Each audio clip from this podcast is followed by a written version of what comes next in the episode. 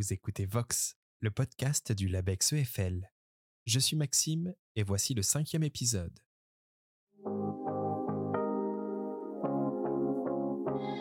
Bonjour à toutes et à tous et bienvenue dans le monde passionnant du langage et de la parole. Bienvenue dans Vox, le podcast qui vous parle de linguistique.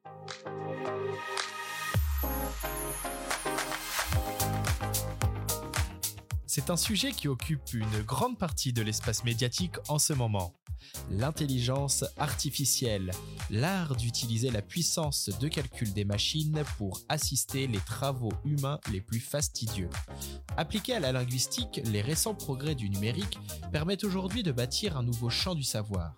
Analyser rapidement des quantités astronomiques de textes, créer de puissants systèmes de classification ou traiter la complexité du langage de façon automatique, autant d'exploits qui composent le quotidien des chercheurs en sémantique computationnelle dont nous allons parler aujourd'hui. Deep Learning, traitement automatique des langues et intelligence artificielle, c'est le programme de Vox, épisode 5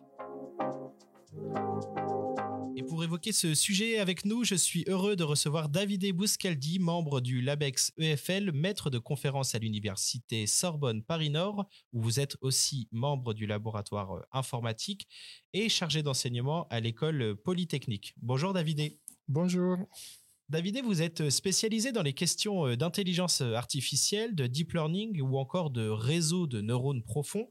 Des expressions un peu ardues pour le non-spécialiste, pouvez-vous nous expliquer en quoi consiste votre travail de recherche et d'enseignement?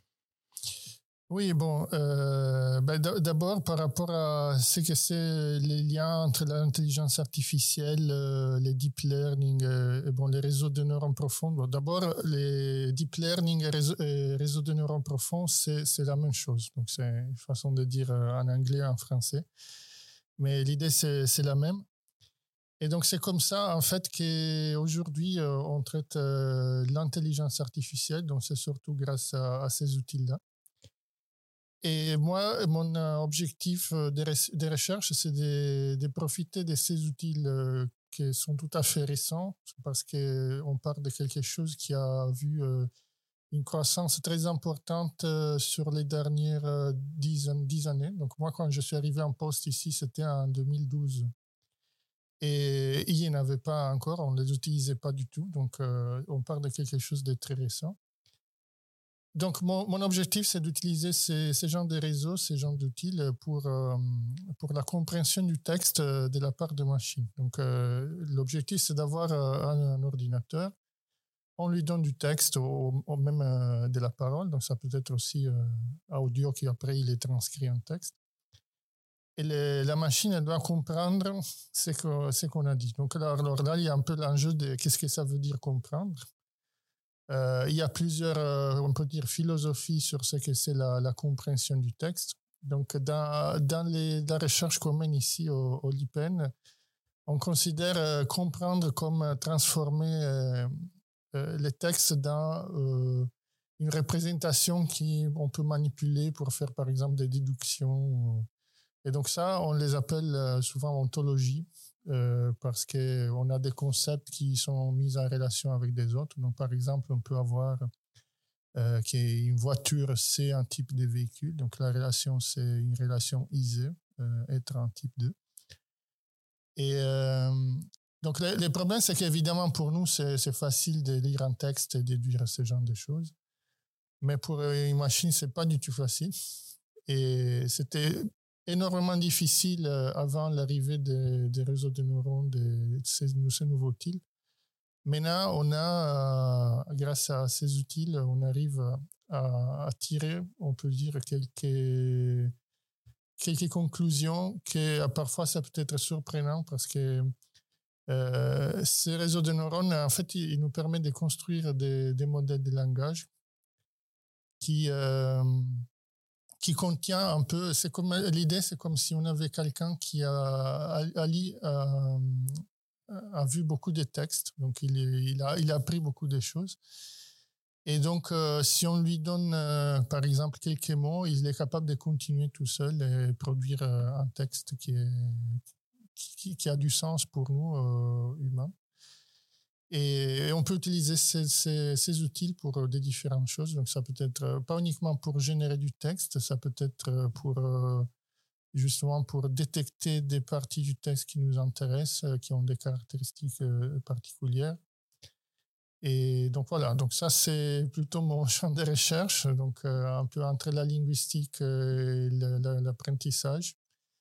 Et j'essaie de, de, profiter de ça pour, euh, pour améliorer la compréhension du texte euh, de, la part des machines. Justement, parmi euh, les nombreux projets de recherche que vous pilotez en ce moment, il y a celui sur l'analyse des textes scientifiques en ligne.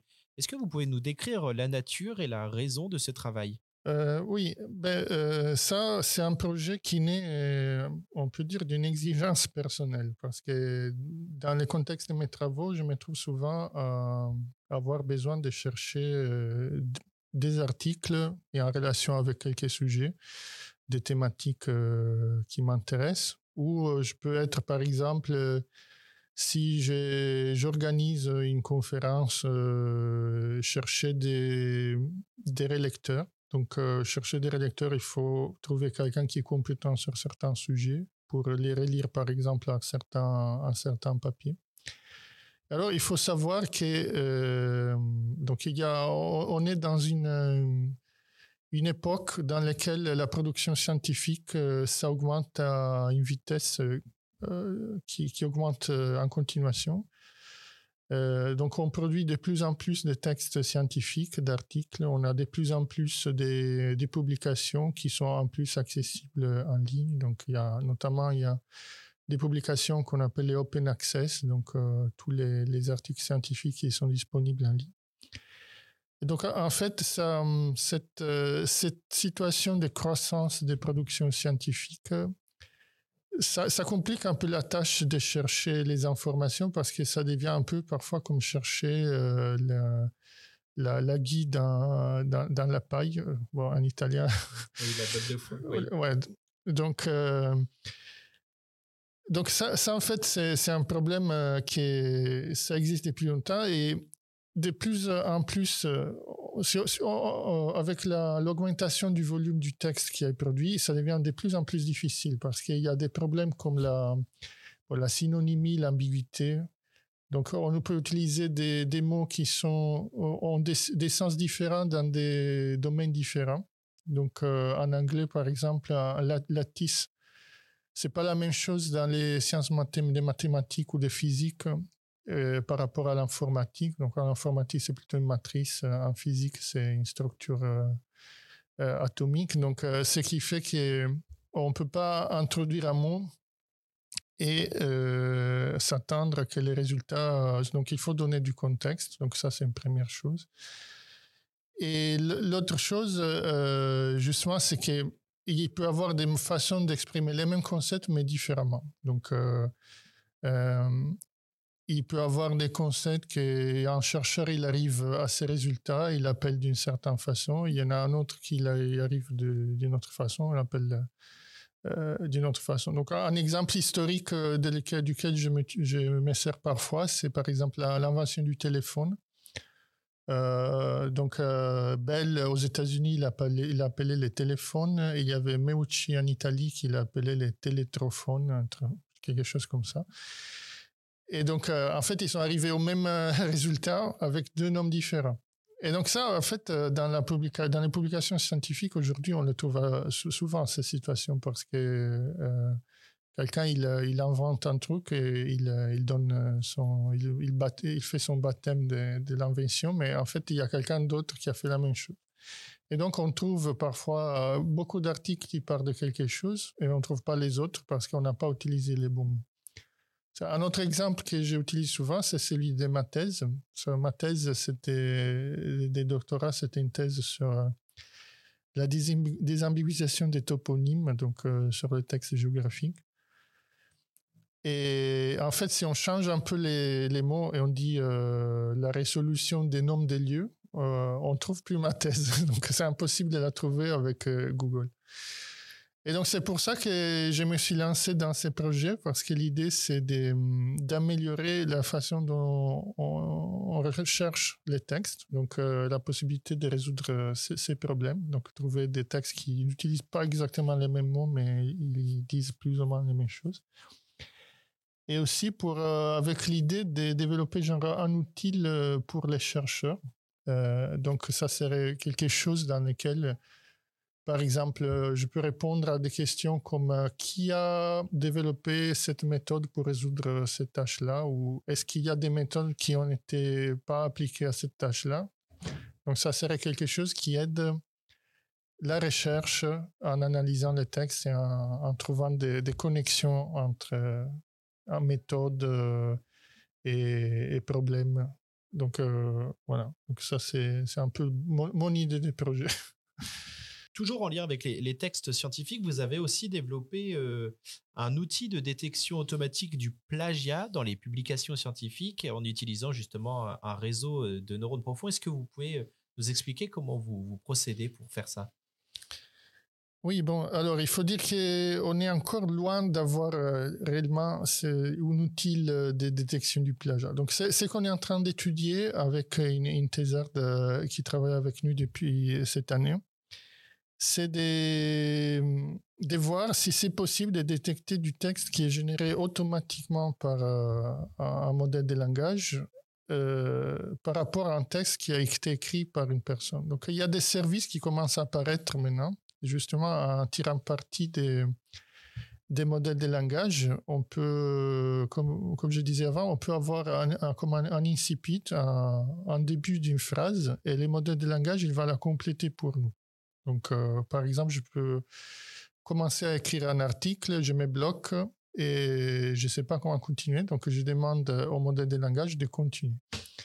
Et donc ça, effectivement, il y a des modèles euh, qui ont été proposés récemment. Donc, notamment, il y a GPT-2 et GPT-3 qui viennent de l'entreprise d'Elon Musk euh, qui est dédiée à l'intelligence artificielle, qui a développé ces modèles. Euh, qui sont, ils fonctionnent très bien dans le sens que il y a des chercheurs qui se sont dédiés et ils ont réussi avec des techniques de machine learning à faire produire à ces modèles des textes selon des styles. Donc on peut dire, par exemple, un de ces modèles, je veux un texte écrit à le style de Victor Hugo et il va produire un texte qui rassemble un peu les styles. Donc ça, c'est des techniques qu'on appelle style transfer avec des réseaux adversariales. Mais bon, ça, c'est des technicismes. Mais, euh, la question, c'est justement qu'on euh, on se trouve probablement devant une situation dans laquelle, dans les prochaines années, il va avoir un risque d'abus de ces technologies pour, euh, pour des fins que. donc, les, les, les, les, premiers buts que, j'ai à la tête, ça peut être, par exemple, créer des fausses reviews. C'est que déjà, ça arrive et avec des modèles qui sont moins, euh, moins bons, moins capables. Donc, l'effet d'avoir des modèles meilleurs, ça risque en fait d'augmenter ultérieurement cette situation. Et justement, euh, il y a aussi les problèmes euh, du, du, plagiat dans les textes scientifiques parce que il faut savoir que ces modèles, c'est vrai qu'ils produisent des textes qui peuvent être neufs ou, pas trop neufs, ça dépend des paramètres qu'on met.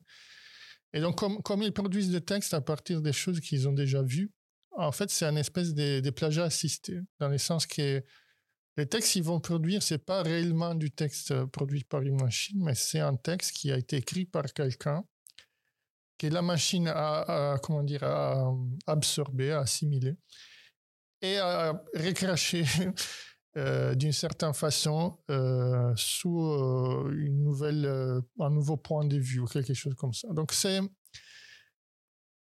je crois qu'il y a, il va y avoir des débats sur ça et j'ai vu qu'en ligne il y a déjà quelqu'un qui se pose ce genre de questions. Surtout, il y, a, il, y a, un gros problème avec ce genre de modèles, c'est qu'ils savent pas se mordre la langue. Euh, donc, euh, s'ils apprennent des choses qui ne sont pas très bien, donc des gros mots ou euh, des, comportements qui ne sont pas, acceptables, comme des, textes qui, contiennent du racisme ou de la misogynie, par exemple, ce qui arrive. Et par ailleurs, il y a des, des, des, filières de recherche qui maintenant ils vont dans cette direction. Donc essayer d'éviter que ce modèle euh, ils apprennent euh, ce genre de langage. Donc ça, ça, ça pose un, problème, euh, on peut dire éthique de l'utilisation de ces modèles parce que il y a les, problèmes de ce qu'ils vont produire et comment on va l'utiliser. Et donc là, nous, euh, les tests qu'on est en train de faire avec ma, mon étudiante, c'est de voir si déjà on est capable d'identifier si les textes ils viennent d'une machine euh, dans ces, de, ces modèles ou si ça vient d'une personne.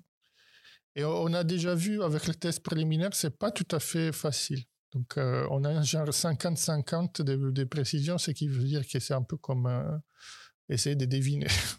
Euh, on tire une pièce, on regarde pile ou face, mais bon, effectivement.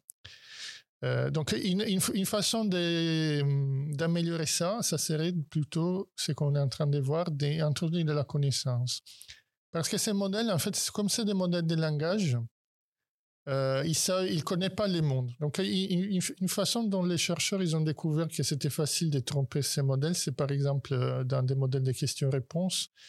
On pose au modèle la, question combien de, mains il y a sur mon pied? Donc, c'est une question qui n'a pas de sens. Donc, on dirait aucune. Qu'est-ce que tu dis? Et en fait, le modèle, il dit euh, des choses genre, mais tu en as deux parce que bon, il n'a il, pas la connaissance, il comprend pas vraiment ce qu'on est en train de dire, il, il, il, recrée des phrases qui ont du sens, euh, comment dire, c'est grammaticalement correct, euh, mais euh, si on compose la sémantique, on n'arrive pas à, à, avoir quelque chose qui, qui, qui a du sens. Et donc ça, ça c'est un peu l'idée qu'on a à nous, c'est pour détecter ce genre de situations, c'est d'introduire des connaissances. Donc si par exemple quelqu'un il a il a écrit un morceau avec euh, l'assistance d'un de ses logiciels, peut-être il a introduit quelques relations, quelques concepts qui n'est pas bien. Donc par exemple il a dit euh, Paris c'est la capitale de l'Italie. Bah, ça on sait que c'est pas vrai. Donc euh, ça serait comparer cette connaissance avec euh, une connaissance qu'on connaît, qu'on a déjà. Et donc, c'est dans cette direction qu'on va aller. Euh, donc là, évidemment, c'est éclatant. Donc, euh, quelqu'un qui écrit et qui s'appuie sur ces, outils, il va savoir tout de suite qu'il s'est trompé. Mais il y a peut-être dans les textes scientifiques, il y a des choses parfois qui sont pas évidentes. Et l'objectif, c'est d'aller sur ces, ces incongruences sémantiques, on peut dire, elle est utilisée pour savoir si quelqu'un il a écrit effectivement son euh, texte ou il est en train d'assembler des morceaux grâce à un de ces, outils. Au cœur en fait du, jeu politique et social actuel, on, retrouve les réseaux sociaux qui passionnent un nombre important de citoyens et d'analystes. Euh, vous apportez votre pierre à, l'édifice de la compréhension de ces outils de communication en développant une méthode d'analyse des bots politiques sur Twitter. Est-ce que vous pouvez nous expliquer de quoi il s'agit? Oui, euh, alors ben, j'ai eu deux étudiants qui, qui sont venus ici au, au LIPEN et qui ont travaillé sur, euh, sur les bots. Donc c'était deux étudiants qui avaient leur thèse ailleurs et ils sont venus ici parce que euh, nous on est un peu à la pointe en tout ce que c'est le, le, traitement automatique de la langue. Donc ils avaient besoin d'utiliser nos méthodes, par exemple, pour, euh, pour analyser leurs euh, leurs données.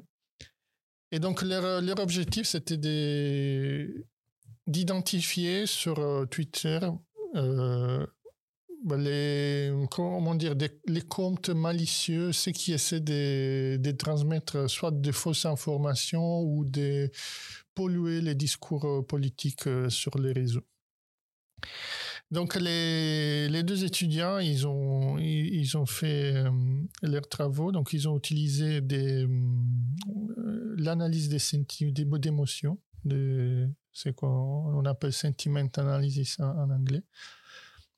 Et donc ça, en gros, c'est des, ça veut dire regarder la polarité des messages. Donc on regarde si un message c'est plutôt positif ou négatif. Donc on regarde s'il contient des mots qui transmet euh, une émotion positive, euh, joie, ou s'il contient plutôt des mots qui sont négatif, donc il transmet des, émotions qui, peuvent embêter ou gêner ou, générer de la rage.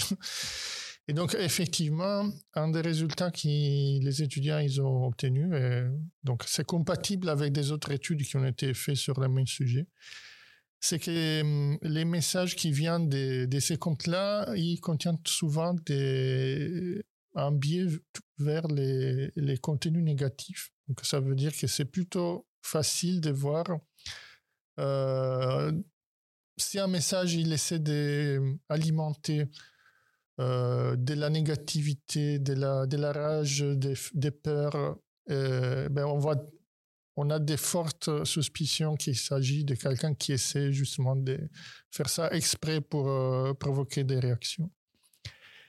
Et l'autre résultat qu'on avait obtenu, c'était aussi qu'ils utilisent énormément de, tags en plus par rapport à ce qui sont les comptes habituels. Donc, ils taguent euh, plusieurs utilisateurs, ils utilisent plusieurs hashtags parce que leur objectif, c'est d'être plus visible.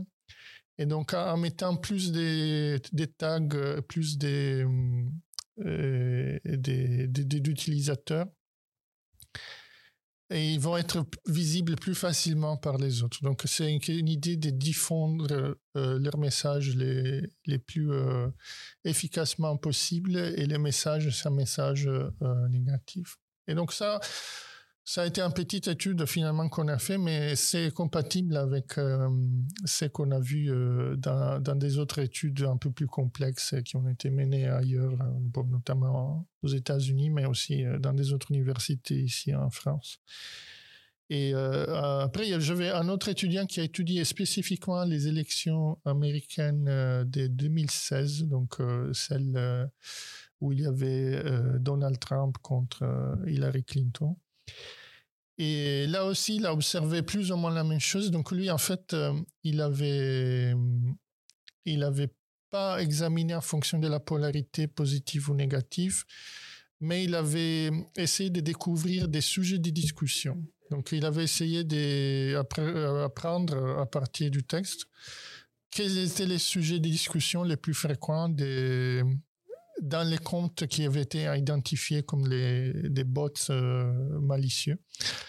Et donc là aussi, on a pu voir, euh, sans analyser les émotions directement, mais en regardant les, sujets de discussion, que les sujets de discussion, c'était lié, par exemple, euh, au problème des, des races aux États-Unis, la criminalité. Donc c'était aussi des discours qui allaient vers euh, l'alimentation d'un d'un débat centré sur des sujets plutôt négatifs ou de toute façon euh, qui, qui génèrent du débat et donc qui on peut dire qui sont des, des sujets crispants euh, comment dire ça, ça, ça va pas mettre d'accord les gens donc il y avoir des, discussions plutôt animées sur ça donc on a vu tout ça et bon, c'est, on peut dire c'est des résultats plutôt euh, pas hyper nouveaux dans le sens qu'on les sait, mais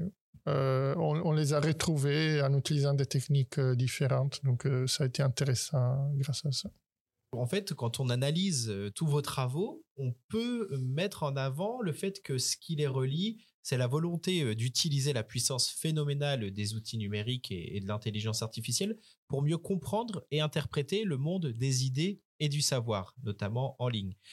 Est-ce que c'est un de vos buts assumer cet objectif?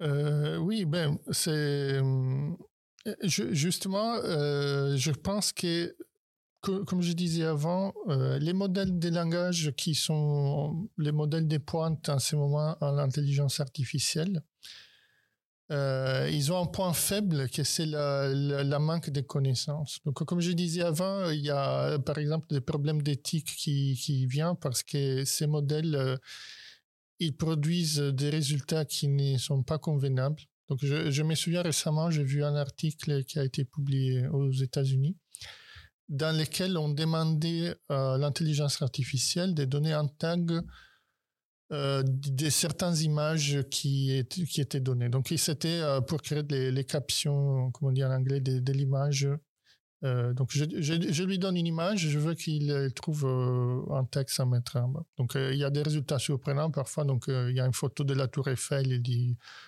Paris, la Tour Eiffel, voilà. Mais il y a aussi des résultats pas bons, genre il y a des femmes voilées en photo et les tags comme terroristes. Donc ça, c'est les biais qui viennent des, des, textes sur lesquels ils ont été entraînés. Mais évidemment, euh, c'est un biais qu'on veut éliminer. Donc euh, il faut que, que l'intelligence artificielle devienne, on peut dire, un peu plus intelligente. Et donc, euh, il apprend à utiliser les mots dans les dans les bons dans la, dans la, bonne façon parce que quand, quand, je pense au problème des du, fait que ces, ces, ces, ces modèles ils peuvent régurgiter des choses qu'ils ont observées dans les textes. Je pense par exemple à ce qui se passe avec euh, mon fils. Donc mon fils, euh, il entend des choses à l'école. Après, il vient, il vient à la maison et il, répète les mêmes choses. Et parfois, c'est des choses que j'aimerais pas, pas trop entendre. Donc là, j'ai deux choix. En fait, soit je lui apprends que ces choses-là, il faut pas les dire, euh, il faut pas les utiliser dans certains contextes soit je l'envoie à notre école où peut-être ils, ne disent pas les mêmes choses. Donc ça, c'est un peu les mêmes euh, deux philosophies qu'on a maintenant sur euh, ce genre de modèles. C'est est-ce qu'on les laisse libres de s'entraîner sur n'importe quel texte ou on limite leurs textes euh, sur lesquels ils peuvent être entraînés. Ça, c'est une possibilité. L'autre possibilité, c'est on les laisse apprendre tout ce qu'ils peuvent apprendre, mais après, on, leur met euh, un, dispositif de déblocage. Et donc, on lui dit, euh, ces choses-là, là, tu peux pas les, la dire. Donc, ça, c'est une autre possibilité. Donc là, on, a, on est en train de travailler sur ça. Parfois avec des difficultés parce que souvent ces modèles, ce qu'ils apprennent, c'est, pas facile de comprendre comment ils ont appris ça parce que on voit d'un côté beaucoup de données qui rentrent, de l'autre côté, il y a des autres données qui sortent. Et les centres, c'est un peu une boîte noire sur laquelle on a des idées de comment ça fonctionne, mais à la fin, c'est difficile de regarder dedans et, comprendre quelque chose de ce qu'il y a dedans. Donc souvent, ce qu'on fait, c'est qu'on met des autres boîtes noires à la sortie d'une boîte noire, donc on a comme une, chaîne de boîtes noires. Et, mais mais même, même en travaillant de cette façon, on a toujours un problème parce que cette, euh, ces, modèles, c'est un modèle de langage, c'est pas un modèle de, de connaissance. Donc, je pense que la, frontière euh, de l'intelligence artificielle en ce moment, c'est d'aller des, des modèles de langage qui, ne savent rien en fait sur le monde qui dans lequel ils sont utilisés à des modèles qui ont des connaissances et donc qui sont capables d'interagir mieux avec, euh, les, les, mondes parce qu'ils savent comment c'est les mondes extérieurs. Et donc ça, ça c'est, je crois, c'est un, c'est un, sujet de recherche ouvert et bon, c'est, très ambitieux, mais je pense que tous les chercheurs qui travaillent euh, aujourd'hui en intelligence artificielle c'est un peu ceux qui ont l'ambition d'arriver. Donc, il va avoir vraiment quelque, quelque chose que c'est une intelligence artificielle qui, qui n'est pas uniquement capable de reproduire euh, les langages comme si c'était un, un, perroquet qui, qui répète les choses qu'il entend, mais vraiment quelque chose qui est capable de, de savoir de quoi on parle. Donc ça, ça peut être euh, aussi préoccupant pour certains parce que ça, c'est vraiment les, les questions à venir de qu'est-ce qu'on va faire de ça. Donc, c'est quelque chose qui, qui comprend vraiment est-ce qu'il a une conscience ou quoi. Mais bon.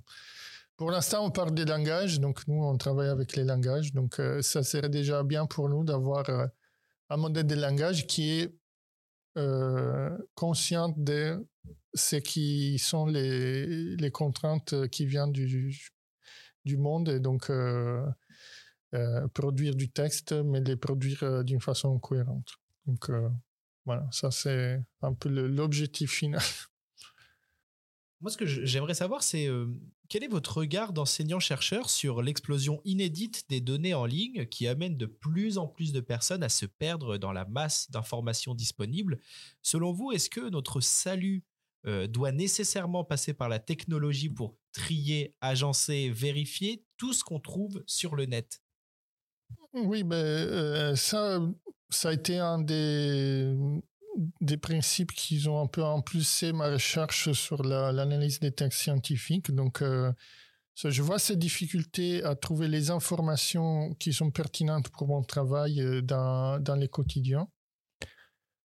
Et je pense que euh, c'est presque indispensable pour moi d'avoir des outils de support à ça. Et donc, ça, c'est aussi dans ces sens-là qui va ma recherche parce que J'aimerais bien avoir la possibilité de produire un outil qui va aider des autres chercheurs à résoudre les mêmes problèmes. Donc, est-ce que je veux chercher un expert pour lire un article mais je vais m'appuyer sur euh, ces, logiciels qui me permettent de savoir exactement qui a travaillé sur, euh, sur ces sujets et sur les différentes facettes qu'on peut avoir euh, dans certains sujets et où euh, je cherche un, article particulier et je ne le trouve pas si je ne me souviens pas exactement du titre exact qui a été utilisé. Ça, ça, arrive assez souvent en fait. Et, donc là, c'est là où je vois les problèmes de la, masse des données euh, qu'on est en train de traiter tous les jours. Donc dans les champs de la recherche, euh, je les vois tous les jours, mais je pense que ça arrive aussi dans des autres champs. Euh, euh, je crois que Google, quand il a été introduit, je crois que c'était 1998 ou vers un peu avant l'année 2000, il fonctionnait beaucoup mieux, que maintenant, dans le sens que c'était, il y avait moins des, des choses à chercher, il y avait moins des, des, des volumes de données. Donc aujourd'hui, Google, euh, en fait, il fonctionne euh, plutôt bien grâce à sa personnalisation parce que il sait où vous êtes, euh, qui vous êtes, quelles sont les recherches que vous avez fait avant. Donc même parfois, on, on anonymise les recherches. on a quand même des, des, traces dans notre navigateur que Google il va utiliser pour, pour améliorer la recherche. Donc en fait, c'est très centré sur l'utilisateur. Donc, on a l'impression qu'il fonctionne parce que, en fait, il, personnalise les résultats pour nous. Donc, moi, comme je suis italien et j'utilise un navigateur français, euh, parfois j'ai des problèmes parce que je cherche des informations sur l'Italie, mais je suis localisé en France et il les trouve pas parce que, comme il est optimisé pour le fait que je suis localisé en France, euh, il ne retrouve pas les mêmes informations que si je me déplace, je vais en Italie, j'échange la localisation et, et trouve les informations italiennes. Donc c'est vraiment une hyper spécialisation du moteur de recherche sur l'utilisateur. Et euh, je pense que ça, ça montre euh, en même temps les, limites de cette méthode parce que il doit savoir beaucoup de choses sur nous pour fonctionner. On peut avoir, il y a des autres moteurs de recherche qui sont moins intrusifs euh, euh, genre euh, DuckDuckGo euh, ou des autres. il y a Quant, par, exemple, hein, qui a été développé en France. Et donc, quand on utilise ces moteurs de recherche qui ne sont pas personnalisés, on voit que c'est un peu plus difficile de trouver les résultats qui nous intéressent mais parfois, justement, grâce à la personnalisation, euh, à cause de la personnalisation, on a des problèmes à trouver ce qui nous intéresse. Comme dans mon cas, pour me renseigner sur mon équipe euh, préférée en Italie, euh, parfois c'est pas facile. Donc, euh, donc voilà, il y, a, il y a, je pense, un vrai problème des, des masses de données et on est obligé de passer par des outils qui qui, utilisent du machine learning finalement parce que la façon dont les résultats nous sont présentés, c'est les résultats d'un apprentissage. Un apprentissage sur euh, nos habitudes de recherche, qu'est-ce qu'on cherche habituellement, qu'est-ce qui sont nos intérêts. Euh, donc, euh, mes intérêts, ça dépend de ce que je recherche. Donc, si je recherche de la musique classique, je vais avoir des propositions de musique classique, par exemple. Euh, si je recherche euh, un sport spécifique, euh, je vais avoir des résultats de ce sport-là. donc, donc voilà, il y a, et tout ça c'est appris, c'est appris avec des, outils de machine learning. Et donc, il y a toujours un peu les, les, deux, les deux côtés. C'est d'un côté, est-ce que est-ce que c'est c'est bien pour moi de me faire euh, sonder ou de connaître mes, habitudes pour me proposer de meilleurs résultats ou euh, il faut utiliser ces méthodes indépendamment de, mes préférences pour euh, améliorer en général les résultats. après, il y a aussi les, les problèmes de qu'un résultat qui est bien bon pour moi, c'est peut-être pas bon pour quelqu'un d'autre. Donc, c'est pour ça aussi que la personnalisation, ça fonctionne. Donc, voilà. Donc, d'un côté, je pense que c'est nécessaire de passer par euh, ces d'outils. De l'autre, il y a toujours le problème de euh, ce qu'on doit donner pour les, pour ces outils. Donc, il y a comment, je donne quelque chose pour avoir quelque chose, mais est-ce que ce que je donne, c'est compatible avec ce que je souhaite euh, ou euh, euh, ce que je veux que Google sache les recherches que j'ai fait, les achats que j'ai fait. Donc voilà. Donc il y a un peu une balance à choisir entre les questions de privacité aussi, de, ce que je suis dispo à donner et de la qualité des résultats que je veux avoir. Ça, c'est un, problème ouvert. C'est aussi des, des questions d'éthique. Euh, nous, dans notre, dans notre recherche, on, se centre surtout sur les outils pour analyser les textes. Euh, donc, on ne se pose pas trop de questions d'éthique à ces moments-là, mais c'est plutôt après qu'on a les résultats qu'on se dit, mais bon, ça, peut-être, euh, il faut le faire un, une, pas en arrière, ou ce qu'on a produit, c'est peut-être trop puissant. Mais bon, de toute façon, au, labo, on, travaillait, euh, on a travaillé aussi avec euh, des spécialistes euh, sur les, les, sciences sociales pour voir ce qu'on peut faire ou pas sur certains sujets. Donc, de toute façon, nous, en particulier, on n'a jamais travaillé sur des, des données nominatives. Donc, on a fait toujours un choix d'éthique sur les données contraintes on a toujours fait un choix de ne pas travailler sur des sujets euh, sensibles. Donc, euh, par exemple, on n'a jamais fait des analyses pour déterminer, par exemple, l'orientation politique de quelqu'un, parce que euh, on considère que c'est pas bien d'utiliser les traitements automatiques de la langue pour ce, genre de tâches. Donc, on s'arrête un pas avant, avant de franchir euh, les cas des, des, des, quelque chose qu'on produit mais qu'on ne voulait pas. Donc, euh, voilà. Alors pour finir, j'aimerais évoquer avec vous euh, le futur et vous demander quel est votre programme de recherche pour les prochains mois?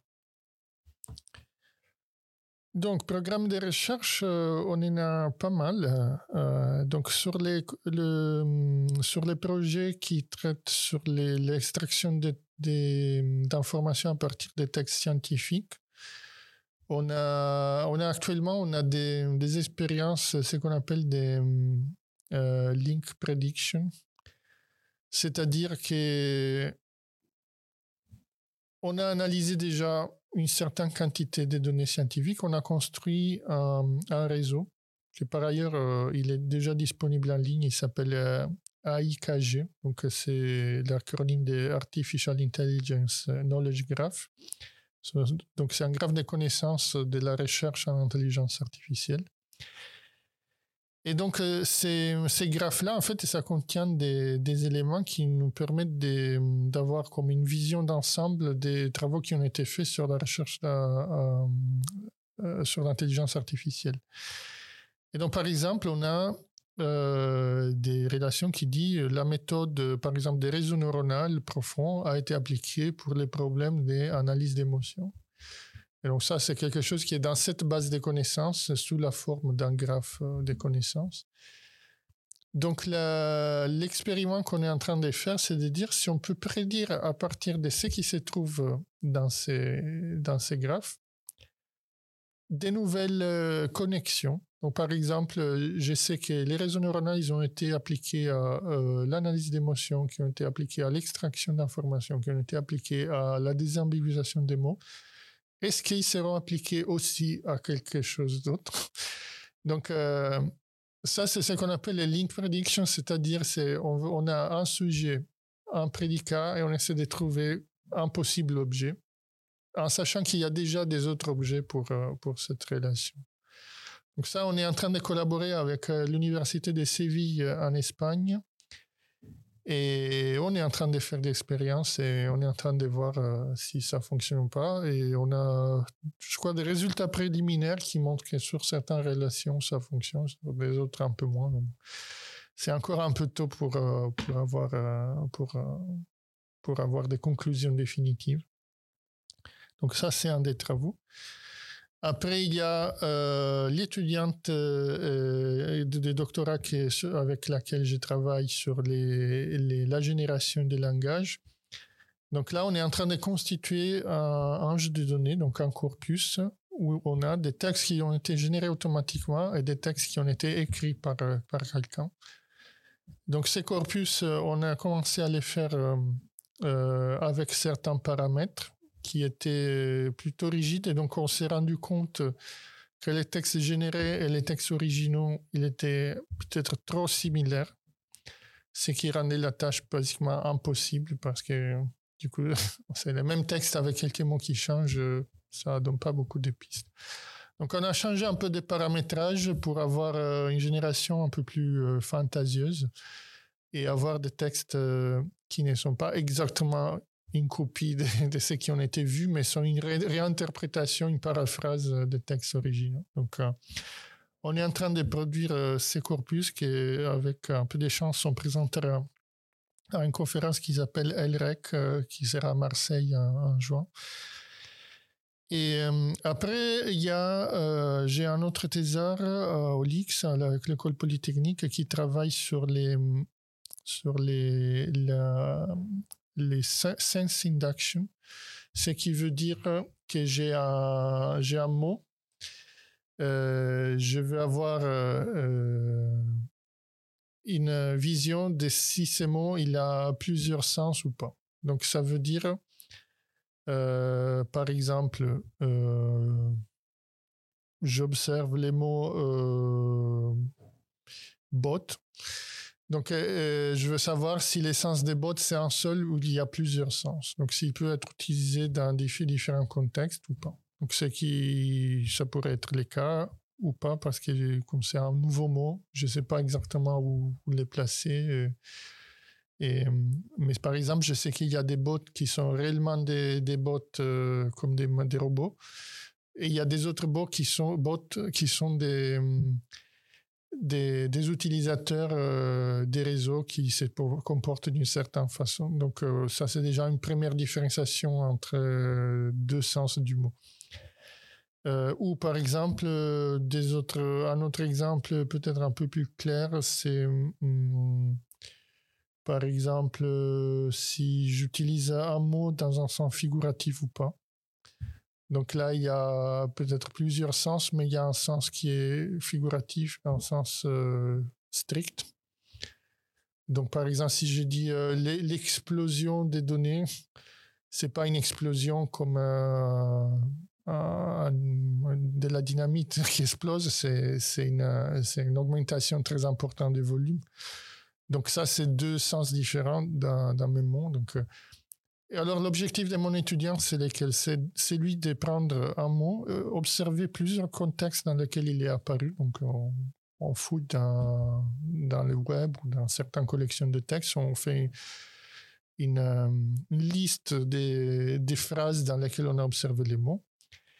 Et on va calculer ce qu'on appelle les embeddings du mot. Donc, euh, c'est une représentation du mot dans un espace euh, avec un certain nombre de dimensions et on extrait ça avec, euh, avec des réseaux neuronaux, donc notamment avec des modèles de langage qu'on appelle BERT, des, modèles dérivés des cellules.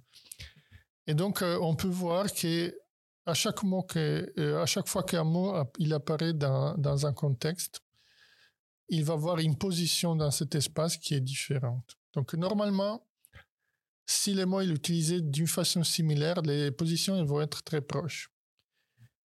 Et donc si, si un mot il a deux sens, par exemple, on va trouver qu'il va avoir plusieurs fois euh, la position d'un mot dans une, une zone de l'espace et plusieurs fois la position d'un mot dans une zone de l'espace qui est plutôt différente de l'autre. Donc on peut dire dans ces cas-là qu'il y a deux sens, parce que les, les fois qu'on a observé les mots, ces, ces positions dans l'espace, elles sont plutôt distantes. Donc, euh, voilà, donc on est en train de travailler sur ça. Et là, les, les gros problèmes qu'on a, en fait, c'est que euh, cette approximation, ça fonctionne si les mots, il a des sens qui sont plutôt très différents entre eux. Mais euh, parfois, il y a des... La, la, différence dans la sémantique n'est pas très, très évidente. Donc, les contextes, ils se rassemblent aussi et ça fait que les points, ils sont très proches. Et donc, ça, ça c'est très difficile à séparer. Et donc, on est en train de chercher des solutions pour ça. Donc, ça, c'est... C'est un gros, c'est les trois gros chantiers qui sont ouverts euh, pour moi euh, sur les prochains mois. Oui, donc de, riches perspectives euh, à l'horizon. merci beaucoup, David Ebouscaldi, d'avoir répondu à, mes questions. Et puis, bah, je vous dis à bientôt. Ben, merci à vous et à bientôt.